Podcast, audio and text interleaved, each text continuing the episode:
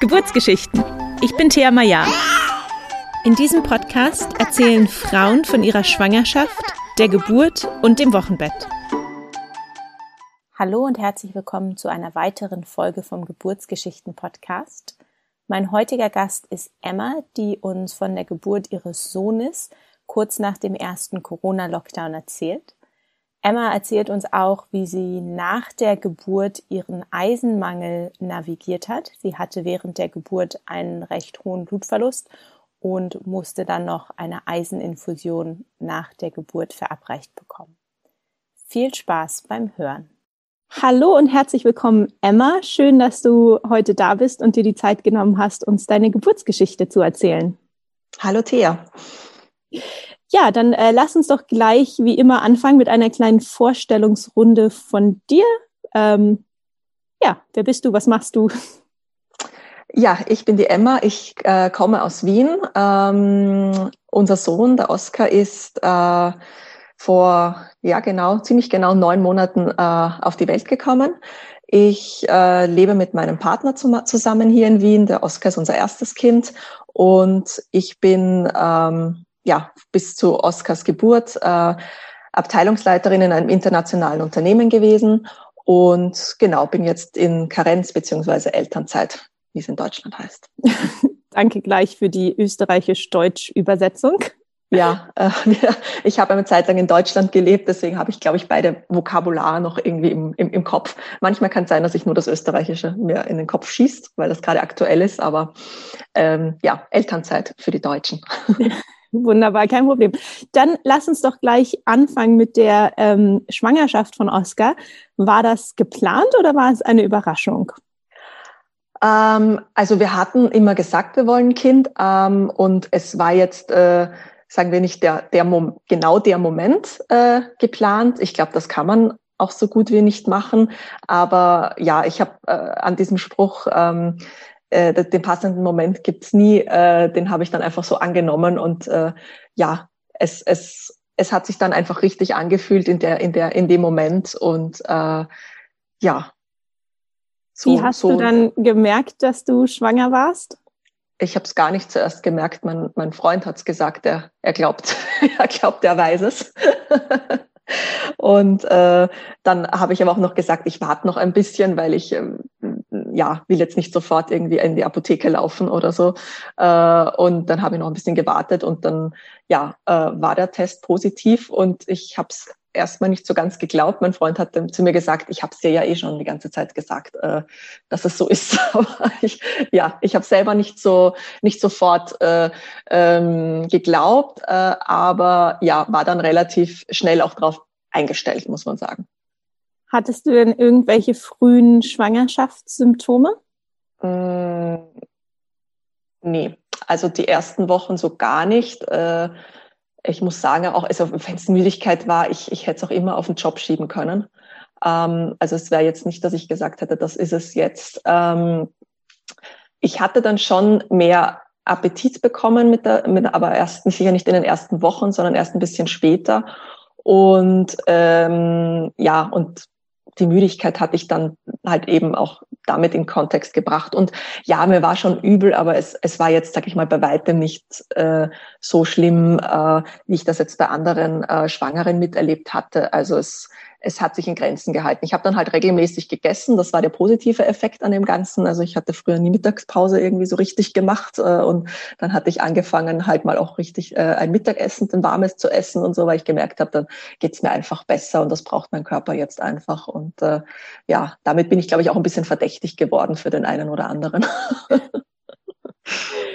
Ähm, und wie ging es denn dann ähm, weiter in der Schwangerschaft? Wie hast du dich oder wie habt ihr euch als Paar ähm, auch auf die Geburt dann vorbereitet, beziehungsweise den Geburtsort gewählt? Mm, wir haben, ähm, also äh, die Geschichte war eigentlich die, ich hatte es dann meiner besten Freundin erzählt, äh, noch äh, bevor die drei Monate rum waren und bevor wir auch beim Arzt waren noch. Äh, äh, auch da habe ich äh, gesagt, ich, ich möchte einfach jetzt äh, erstmal das ein bisschen abwarten und dann zum Arzt gehen. Und ich habe es meiner besten Freundin erzählt. Und äh, für die, die nicht in, in Wien zu Hause sind, es ist halt hier leider etwas äh, äh, schwierig, dass man äh, dann genau das Setup auch bekommt, was man möchte. Also quasi so die Regel ist so, wenn man weiß oder einen Schwangerschaftstest, einen positiven hat, dann muss man eigentlich schon loslaufen und sich quasi kümmern drum, äh, möchte man eine Wahl äh, oder eine Beleghebamme eben haben, möchte man ähm, in welchem Krankenhaus möchte man entbinden oder möchte man nicht im Krankenhaus, sondern im Geburtshaus. Also man muss dann so früh schon anfangen mit dem ganzen organisatorischen äh, Sachen, äh, dass ich erstmal ein bisschen damit beschäftigt war, ehrlicherweise. Äh, und äh, ja, und, und dann meine Freundin mir erzählt hat, wie es bei ihr verlaufen war. Und dann habe ich mir gedacht, eigentlich klingt das Setup für mich stimmig. Äh, sie hatte eine Wahlhebamme, also eine Beleghebamme in Deutsch. Und, äh, und, und hatte in einem Krankenhaus hier unweit entbunden. Und dann dachte ich mir, okay, das so stelle ich es mir irgendwie auch vor. Und dann habe ich halt angefangen, äh, ja, die Hebamme zu kontaktieren, äh, die dann keine Zeit hatte, weil ich scheinbar schon zu spät wieder war. Und dann ging das halt so, dass ich halt wirklich versucht hatte, eben eine, eine Wahlhebamme zu bekommen. Und ähm, die haben wir dann auch dann letztendlich dann doch die bekommen, die wir wollten. Und, ähm, und in dem Krankenhaus war ich angemeldet. Und dann habe ich mich zumindest mal so weit, ähm, sagen wir mal, sicher gefühlt, dass ich jetzt so einen Plan habe, weil ich einfach auch der Typ bin, der immer ein bisschen einen Plan braucht, wie, ja, wie, wie das ablaufen soll. Und äh, mit dem habe ich mich eigentlich dann die ganze Schwangerschaft ähm, gut gefühlt. Und äh, dann kam äh, Corona. Ähm, das war, also im, der Oscar ist geboren im ersten Lockdown, ähm, also im März. Und ähm, ja, also die Wochen davor waren dann etwas schwierig, weil einfach diese ganze Planbarkeit ähm, irgendwie ja nicht mehr so ganz da war. Ich hatte die Sorge, dass ähm, ja mein Partner nicht mit kann ins Krankenhaus, weil das äh, damals zu dem damaligen Zeitpunkt jedes Krankenhaus jede Woche für sich selbst entschieden hatte. Ich hatte die Sorge irgendwie, dass meine Hebamme vielleicht krank wird und dann nicht da ist, weil mit der hatten wir vorab eben ziemlich genau besprochen, was mir wichtig ist, was ähm, welche Rolle mein Partner einnimmt, äh, und da war meine Sorge einfach, dass die dann ausfällt quasi. Ähm, das war so, weil das war mein, so mein Kernteam, sage ich jetzt einmal. Mm, dann, ähm, ja, oder meine Sorge war, dass ich nicht in dem Krankenhaus auch entbinden kann, weil vielleicht die, die Station äh, auf einen, aufgrund eines Falles geschlossen wird und man dann auf einmal noch in einem ganz anderen äh, Krankenhaus landet. Also es waren so viele Variablen. Deswegen hatte ich eigentlich immer nur gehofft, dass äh, der junge Mann früher kommt als, äh, als geplant. Und es war dann Gott sei Dank auch äh, so, dass er dann zehn Tage früher da war. Und ähm, da war ich ganz froh darüber, weil ich, weil es dann äh, einfach für mich so ein bisschen planbarer war noch. Ähm, und diese Ungewissheit, was, was geht dann, was geht nicht, das äh, mit eben, weil der Virus noch so neu war, ähm, ja, war keine so einfache Zeit. Ja, das äh, kann ich mir vorstellen. Wie war das denn dann ähm, auch bei den letzten Untersuchungen oder Treffen mit der Hebamme? Konnte denn dein Partner dann da dabei sein oder war das dann auch alles schon Corona-bedingt quasi abgesagt? Ähm, nee, also dadurch, dass er im März geboren ist und der Lockdown äh, hier in Österreich dann auch äh, Mitte März war, ähm, die, das ging noch, also die letzten Ultraschalluntersuchungen ähm, haben sie auch noch im Krankenhaus alle durchgeführt. Also ähm, ich weiß es von Freundinnen, die ein, zwei Monate später dran war, da haben das teilweise gar nicht mehr stattgefunden äh, oder eben nur und eingeschränkt und so weiter. Ja, ähm, hat mich ja dann auch betroffen. Ich war ja einige Monate dann nach dir dran und ähm, mhm ja, mein Partner konnte dann auch irgendwann nicht mehr mitkommen, aber dann hattest du quasi noch Glück gehabt mit dem Lockdown, das wenigstens. Genau, genau. Bei uns war mehr wirklich immer die Frage, kann er zur Geburt mitkommen oder nicht, weil das eben damals jedes Krankenhaus äh, selbst entschieden hat. Ich glaube, dass es danach ähm, besser geworden, äh, sage ich jetzt mal, weil da war dann immer klar, ein paar Monate später, der Partner darf mit, also mit Test natürlich, aber darf mit, also so war das, das habe ich immer gehört in den Geburten, die dann so Richtung Sommer stattgefunden hatten. Genau. Ähm, Stand bei dir zur Debatte, ob du unter der Geburt eine Maske tragen musst? Ich weiß, das war damals auch immer ein großes Thema. Ähm, äh, also es, ja, Debatte war es gar keine im Endeffekt. Das war die Regel damals. Ähm, das hatte ich auch mit der Hebamme vorweg besprochen. Also wir haben uns genau, wir haben uns, äh, ich glaube, äh, ein paar Tage vor der vor der Geburt dann auch noch mal ähm, telefonisch ähm, zusammengeschlossen. Ähm, die arbeitet auch in dem Krankenhaus, in dem ich dann entbunden habe. Also die ist ähm, teil, teilweise selbstständig, teilweise angestellt, was es natürlich praktisch gemacht hat, weil sie halt immer den aktuellen Stand wusste. Was sind gerade so die äh, die Regeln? Und ich wusste schon, dass zu dem damaligen Zeitpunkt ähm, während der Geburt eine Maskenpflicht besteht und auch äh, dass äh, eben äh, ja äh, schon beim Eingang eben Temperatur und alles gemessen wird und man halt wie jeder andere Patient behandelt wird. Ähm, also das, das wusste ich.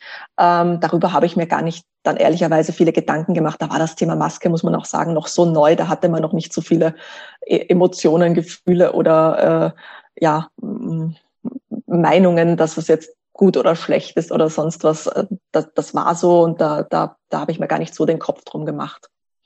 Okay. Wie hat sich denn dann ähm, die Geburt vom Oscar angekündigt? Wie hast du gemerkt, dass es losgeht? Ähm, gemerkt habe ich es, ähm, also es war eine Blutung am Vorabend und ich habe das dann äh, der Hebamme über per SMS oder WhatsApp geschrieben und, und sie hat gemeint, ja, ja, alles, ich soll mir keine Sorgen machen. Und ich habe es dann mh, als positiv wahrgenommen, weil ich dachte, okay, das, ich glaube, es geht bald los. Also ich nehme das jetzt einfach nicht, äh, mache jetzt keine, habe jetzt keine Angst deswegen, sondern ich glaube, es geht einfach bald los. Und ähm, ja, am nächsten Morgen dann ähm, hatte ich wieder eine Blutung und es war es war fünf Uhr morgens und ähm, hatte auch ähm, leichte Kontraktionen und dachte mir, na gut, ich warte erstmal, weil ich hatte auch so einen Vorbereitungskurs gemacht und ich hatte auch, und das muss ich auch nochmal vielleicht erzählen, kurz so einen Atemkurs gemacht äh, in einem Eltern-Kind-Zentrum und der hat mir nämlich wahnsinnig geholfen vor der Geburt.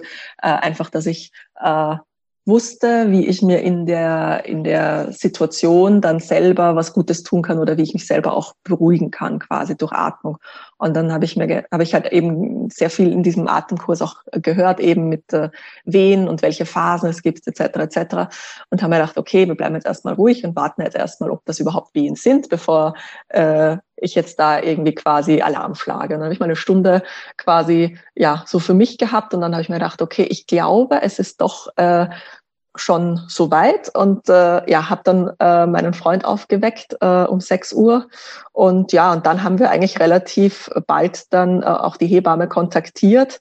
Ähm, und ja, ähm, ich war noch mal duschen davor, weil das hat man auch gesagt, na ja, wenn es Wehen sind, äh, dann gehen sie nicht weg, wenn man heiß duscht. Wenn es was anderes ist, äh, dann, dann entspannt sich das eigentlich. Und ja, es ist eigentlich immer gleich geblieben. Und dann hatte ich, ich glaube, so um sieben Uhr ungefähr ähm, die Hebamme mal angerufen, weil ich dachte, so, okay, jetzt, jetzt müssen wir mal einen Plan machen, ob wir gleich kommen oder was die nächsten Schritte so sind. Okay, und wie ging es dann weiter?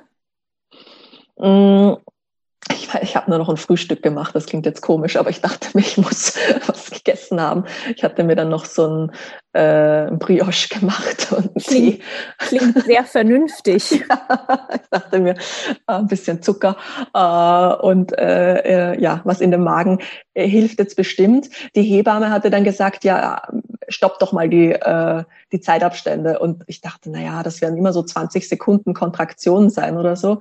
Und dann hatten wir gestoppt und dann waren es doch, ich glaube, es waren 48 Sekunden alle drei Minuten, also doch schon ziemlich zügig.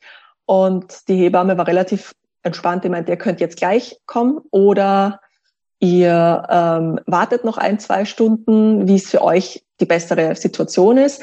Und ich dachte, na ja, gut, drei Minuten, da, da fahr ich doch, fahren wir doch lieber schon mal äh, ins Krankenhaus. Es ist nur fünf Minuten mit einem Auto, es ist jetzt nicht weit. Dann dachte ich mir, okay, da bin ich dann einfach schon mal da und dann sehe ich auch, wie die Lage einfach dann vor Ort war. Ja, dann haben wir uns zusammengepackt, haben uns selbst ins Auto gesetzt, nachdem ich keinen Blasensprung hatte.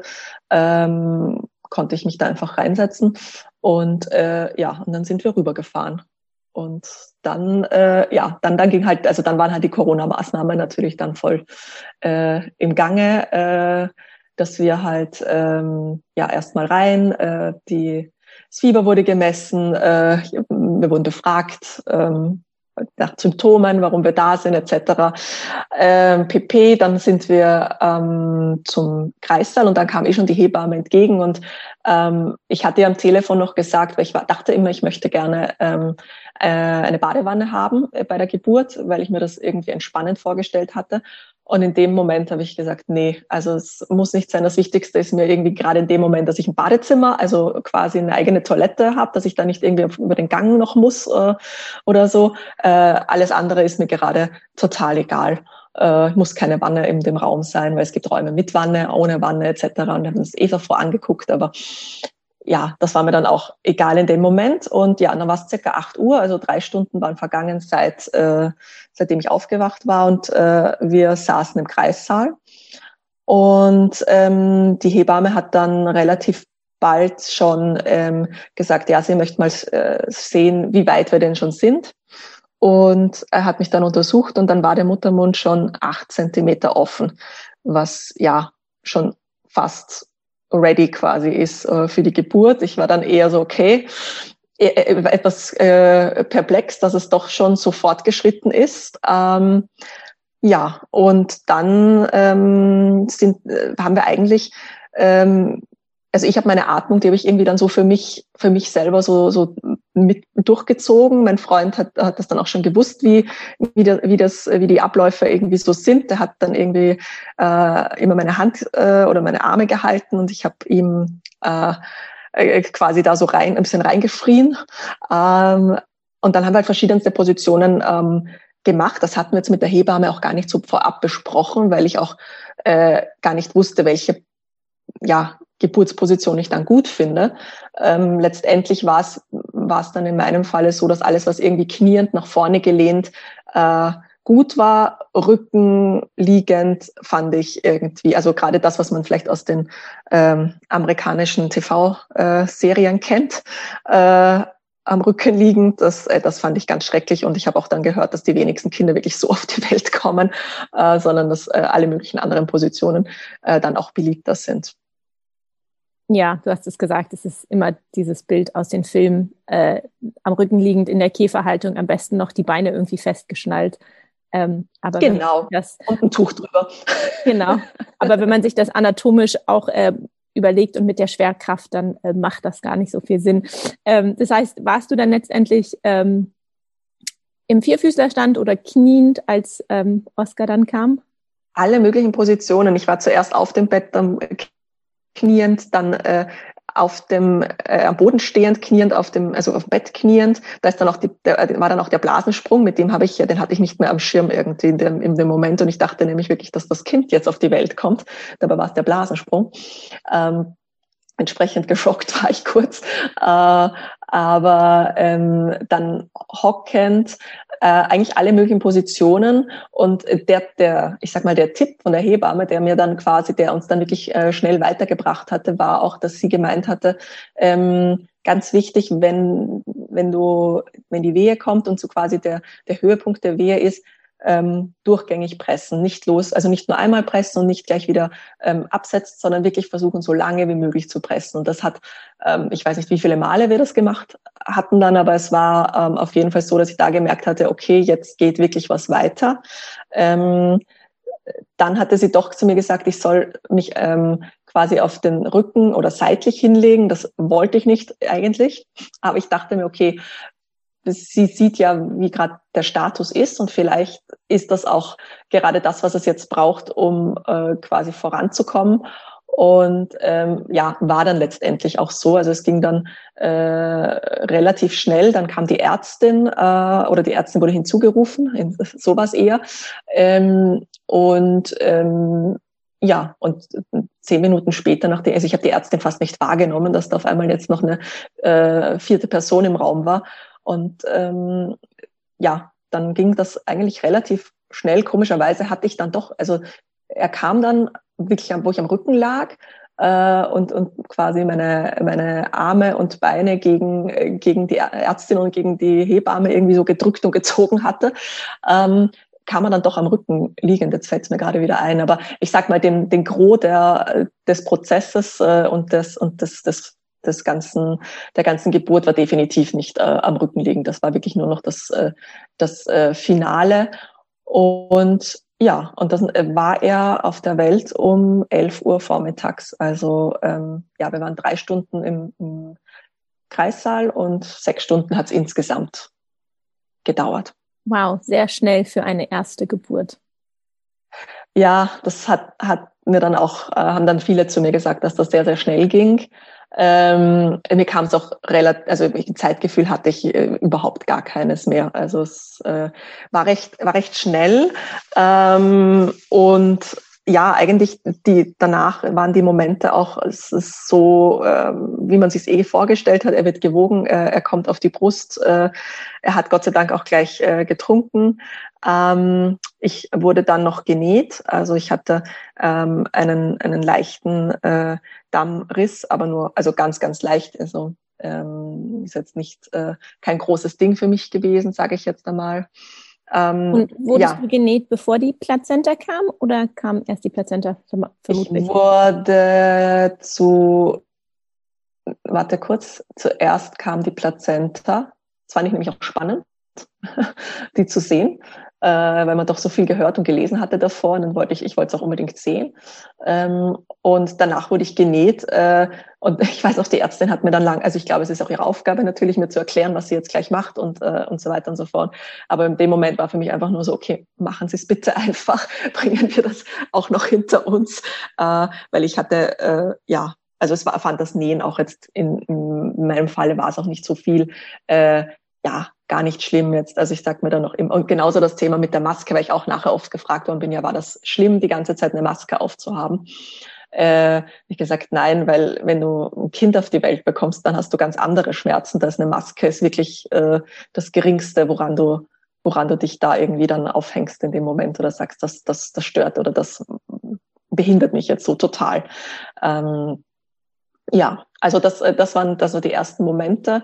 Und äh, ja, in unserem Falle war es so, dass die Regel war, äh, Corona-bedingt, dass der Vater ähm, zwei, zwei Stunden noch da bleiben darf äh, und danach eben nach Hause gehen muss.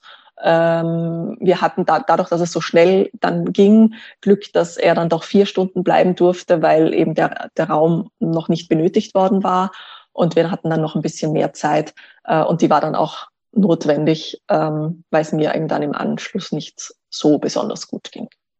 Ja, magst du vielleicht ähm, da dann gleich weitermachen und erzählen, wie für dich dann die Zeit nach der Geburt war? Ja, also es, ähm, ich weiß noch, dass ich, ähm, dass die Hebamme gesagt hatte, ja, ähm, äh, du hast mehr Blut verloren. Ich schreibe das auch in den Bericht. Und ich so, ja, okay. Ähm, und ähm, ich weiß auch noch, dass ich gesagt hatte, ja, ähm, den, ob mein Partner den Kleinen, weil er eh jetzt nur ein paar Stunden da sein kann, nehmen kann. Äh, dann kann ich mal kurz die Augen zumachen. Und ich weiß nicht, ich war dann halt, glaube ich, etwas, ähm, ja, mal kurz ich weiß nicht, ob es eingeschlafen war, aber ich war halt schwach äh, ähm, direkt im Anschluss. Ähm, herausgestellt hat sich, dass ähm, durch diesen Blutverlust ähm, mein Hämoglobinwert äh, sehr tief runtergegangen ist. Also das hat dann auch äh, zur Folge gehabt, dass ähm, also mein Eisenwert ist auch sehr sehr schlecht gewesen. Der war in der Stei äh, in der jetzt habe ich ihn habe ich mich versprochen. Mhm. Ähm, so, mein Eisenwert, der war in der Schwangerschaft ähm, auch schon etwas niedriger. Ich hatte dann auch schon ein bisschen ein paar Präparate genommen. Ähm, aber ja, durch den Blutverlust ist, ist der Wert dann, also normal ist bei einer Frau so äh, 12 bis, bis 15 circa. Ähm, und bei mir ist er dann äh, auf 5,8 runtergesackt, äh, der Hämoglobinwert. Ähm, die, die Regel, wie wir dann gelernt hatten äh, in, in Krankenhäusern, so die, die klassische Regel ist, äh, alles, was unter, ich glaube, sieben oder sechs ist, äh, muss mit, mit, mit Blutkonserven behandelt werden. Und ähm, das war damals aber noch nicht das Thema. Ich lag da eben noch, war halt geschwächt. Dann hieß es irgendwann, ich soll mal versuchen, mich aufzusetzen. Ähm, das hat halt nicht funktioniert. Aufstehen ähm, sowieso nicht. Ähm, und da wurde ich halt so quasi in das, in das, in das andere Bett rübergetragen, äh, gehoben. Und ähm, nach vier Stunden musste ich dann halt eben auf die ähm, ähm, aus dem Kreissaal raus ins Zimmer. Ähm, der Kleine war mit dabei und mein Partner musste sich halt verabschieden. Und das war halt irgendwie so eine Situation, so okay, ich weiß nicht, was ganz genau los ist mit mir. Ich weiß nur, dass ich sehr, sehr schwach bin. Ist vielleicht auch normal. Es war die erste Geburt. Ich wusste nicht, äh, äh, wie man sich danach fühlt oder ähm, hatte auch mit wenigen Frauen darüber gesprochen, wie es einem körperlich geht danach. Also man redet ja viel über die Emotionen und so, ähm, aber jetzt so körperlich ähm, ist halt das Thema, habe ich mit keiner besprochen davor auch, oder auch wenig darüber gelesen. Und ja, und dann bin ich aufs Zimmer gekommen und im Zimmer war ich dann auch, ähm, obwohl es ein Mehrbettzimmer war, alleine, auch Corona-bedingt, weil die meisten eben äh, gehen wollten gleich. Ähm, das war in meinem Falle ähm, ja gar nicht möglich. Ähm, und ja, hattest und dann. Du, hattest du ursprünglich eine ambulante Geburt geplant? Äh, nein, also ich hatte es nicht, nicht, dass ich das ausdrücklich hat, äh, als Wunsch hatte. Ähm, ich dachte, ich schaue mir einfach an, wie es dann, wie es dann einfach ist, weil ich nicht weiß, wie es mir danach geht. Ähm, hatte aber schon Respekt davor, wie, wie es mir einfach, also dass es, dass man danach einfach ähm, noch wahrscheinlich geschwächt ist und dachte mir, gut, dann bleibt man halt so ein, zwei Nächte oder so, ähm, aber nicht, ähm, ja, aber ich hatte, ich hatte nicht damit gerechnet, auch dass so viele halt eben aufgrund von Corona ähm, auf ambulant gewechselt sind kurzfristig. Und für mich persönlich war es dann halt der Vorteil in der Situation natürlich, dass ich dieses Zimmer auch alleine hatte, ähm, was, was ganz, ganz gut war, einfach um ein bisschen Ruhe zu haben, weil ansonsten eben in so einem Krankenhausbetrieb ähm, ja doch äh, gefühlt jede Stunde die Tür aufgeht und es Essen gibt, äh, ein Arzt kommt, eine Hebamme kommt, gereinigt wird. Also irgendwas ist immer. Und, ähm, und so war es zumindest, dass jetzt in den Zeiten, wo keiner bei der Tür rein ist, einfach äh, ein bisschen Ruhe war. Und das war ganz, ganz fein für uns beide einfach zu Beginn. Aber es war ein bisschen surreal natürlich, dass man dann alleine in diesem Zimmer ist und weil normalerweise wahrscheinlich wäre da ähm, der Vater noch dabei oder ähm, noch jemand anderer im Zimmer. Aber es war halt, wir waren dann einfach ja so eine Stunde mal ganz ruhig was im Zimmer und ich habe es erstmal so alles so ein bisschen realisiert, aber wusste noch nicht, was mit mir einfach los ist, also körperlich. Ich hatte dann Kopfschmerzen bekommen und äh, Schwindel und ähm, ja, konnte mich halt kaum aufsetzen, aber habe nicht gewusst, warum und dachte mir, vielleicht ist das auch normal in der Situation. Ja, was es ja nicht ist. Ähm, wie ging es dann weiter? Also du, ich vermute, die haben dann gleich einen Bluttest gemacht nach dem Blutverlust. Genau, sie haben dann getestet und ähm, eigentlich ging das Ganze dann erst am nächsten Tag so, also es war dann ja schon äh, äh, später Nachmittag äh, und wer, ja, wenn man im Krankenhaus war, da gab es Abendessen, gab es ja, ich glaube, um 16.30 kam das schon oder irgendwie so. Also irgendwie der Tag war dann eh schon so quasi ähm, gelaufen. Ähm, in der Nacht war es dann so, dass immer die Hebammen halt kamen und den Kleinen auch äh, mal gewickelt hatten. Also das, das äh, war notwendig, weil ich eben nicht wirklich aufstehen konnte alleine mit Kind.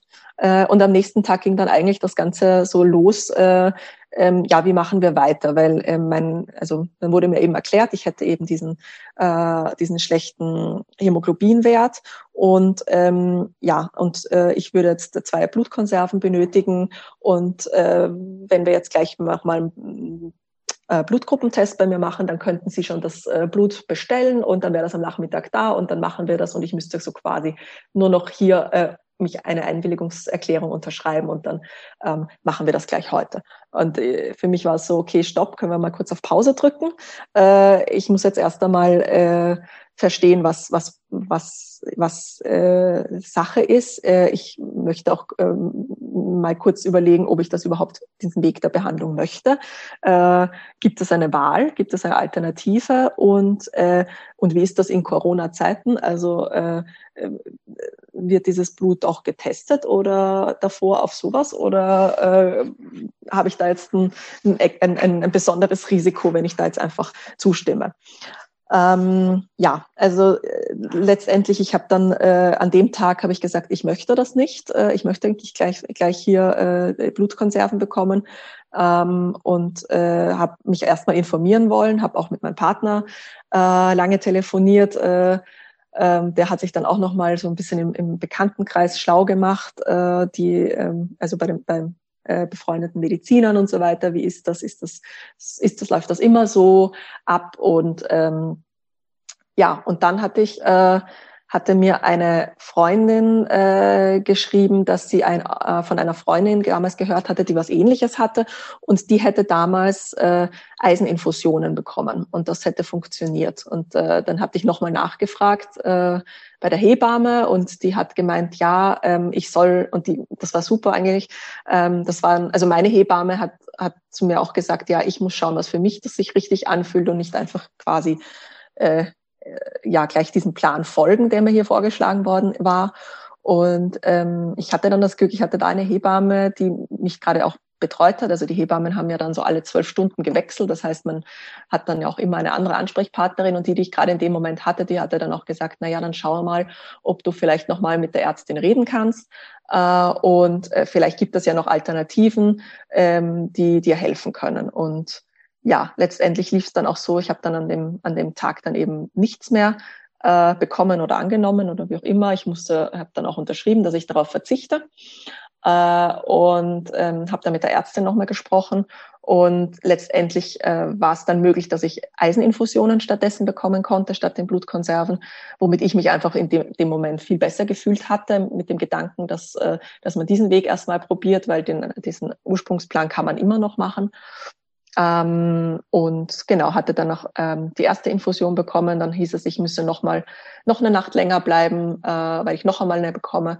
Und ja, nach der ersten ging es mir schon ein, ein Stück besser, muss man gleich sagen. Also ähm, ich war dann, nach zwei Tagen konnte ich dann noch aufstehen, äh, die, also die, die Sachen, diese vielleicht normalen Sachen machen, wie eben äh, ja, duschen gehen, das Baby wickeln und äh, ja, einfach mal kurz aufstehen und das Fenster aufmachen. Also das war, das war halt leider zwei Tage so, so gar nicht möglich. Ähm, aber nach der ersten Eiseninfusion habe ich schon gemerkt, es geht mir jetzt einfach besser. Ich hatte dann auch noch eben, war dann insgesamt vier Nächte im Krankenhaus, habe dann am letzten Tag ähm, nochmal die Werte gemessen bekommen. Die waren dann, also bei, war dann der Wert war dann bei ähm, sieben und das war dann quasi okay, um mich äh, auch zu entlassen.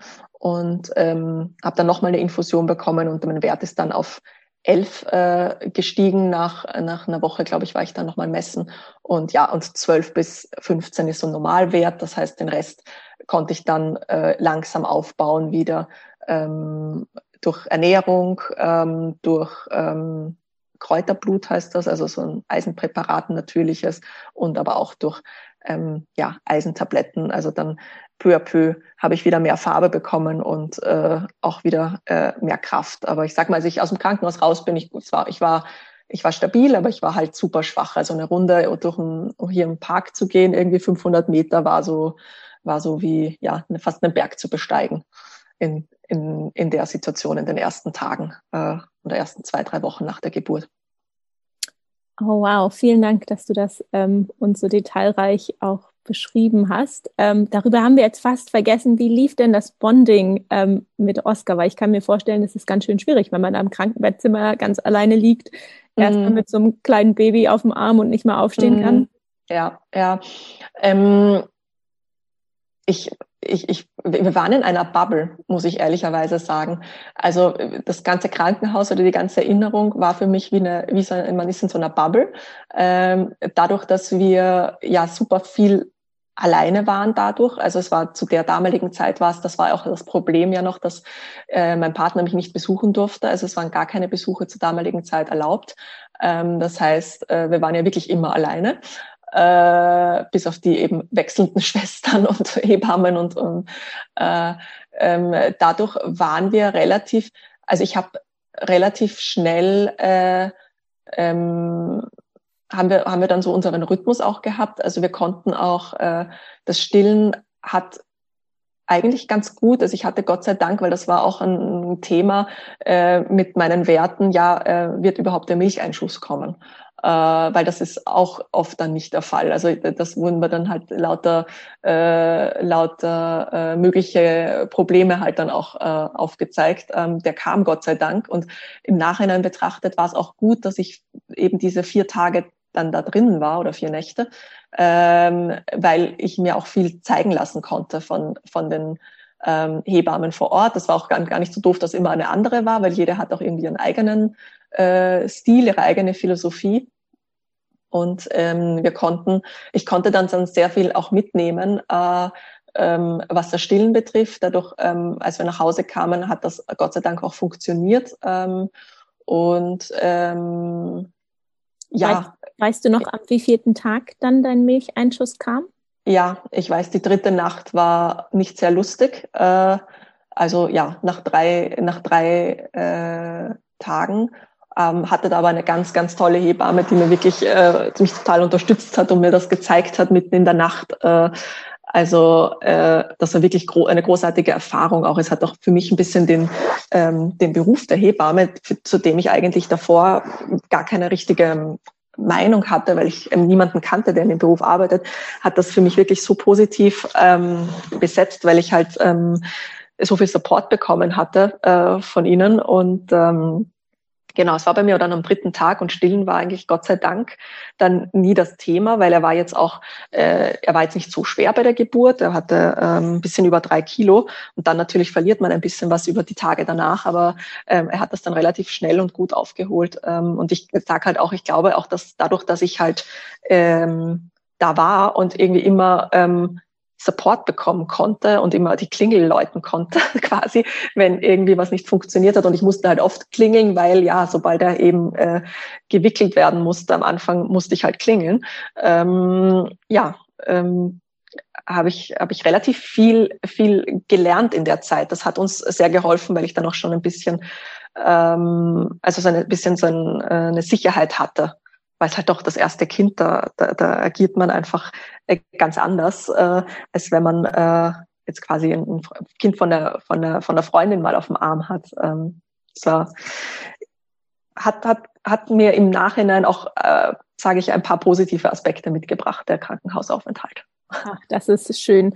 Ähm, ganz kurz dann noch abschließend, wie war es dann, als du mit Oscar endlich nach Hause konntest? Ich kann mir vorstellen, dass es für deinen Partner bestimmt auch schlimme vier Tage waren, ähm, weil er seinen ja. Sohn nur zwei Stunden, vier Stunden gesehen hatte und dann vier Tage nicht ja, äh, das war das war ähm, nicht schön. Es war es war nicht also war nicht schön einfach aus vielen Aspekten, weil er nicht äh, den, beim Kleinen äh, sein konnte. Dass dann irgendwie der Abschied war dann halt so ja äh, ähm, Emma wird jetzt darüber geschoben in ihr Zimmer und äh, und er muss jetzt da raus und äh, und man wusste halt zu wenig irgendwie in dem in dem Moment. Äh, ich ähm, kann mich erinnern, wer es war er durfte mich ja auch nicht äh, jetzt so abholen, wie man vielleicht abgeholt wird, also dass er halt quasi kommt, zum Zimmer kommt, sondern äh, ich hatte das dann mit der damaligen, äh, die, mit der Hebamme, die gerade Dienst hatte, dann so geplant, damit das, äh, sobald äh, Oscar ready ist, ähm, äh, sie mir hilft, die Sachen dann auch noch äh, runterzubekommen, weil er durfte, er musste unten beim Ausgang ähm,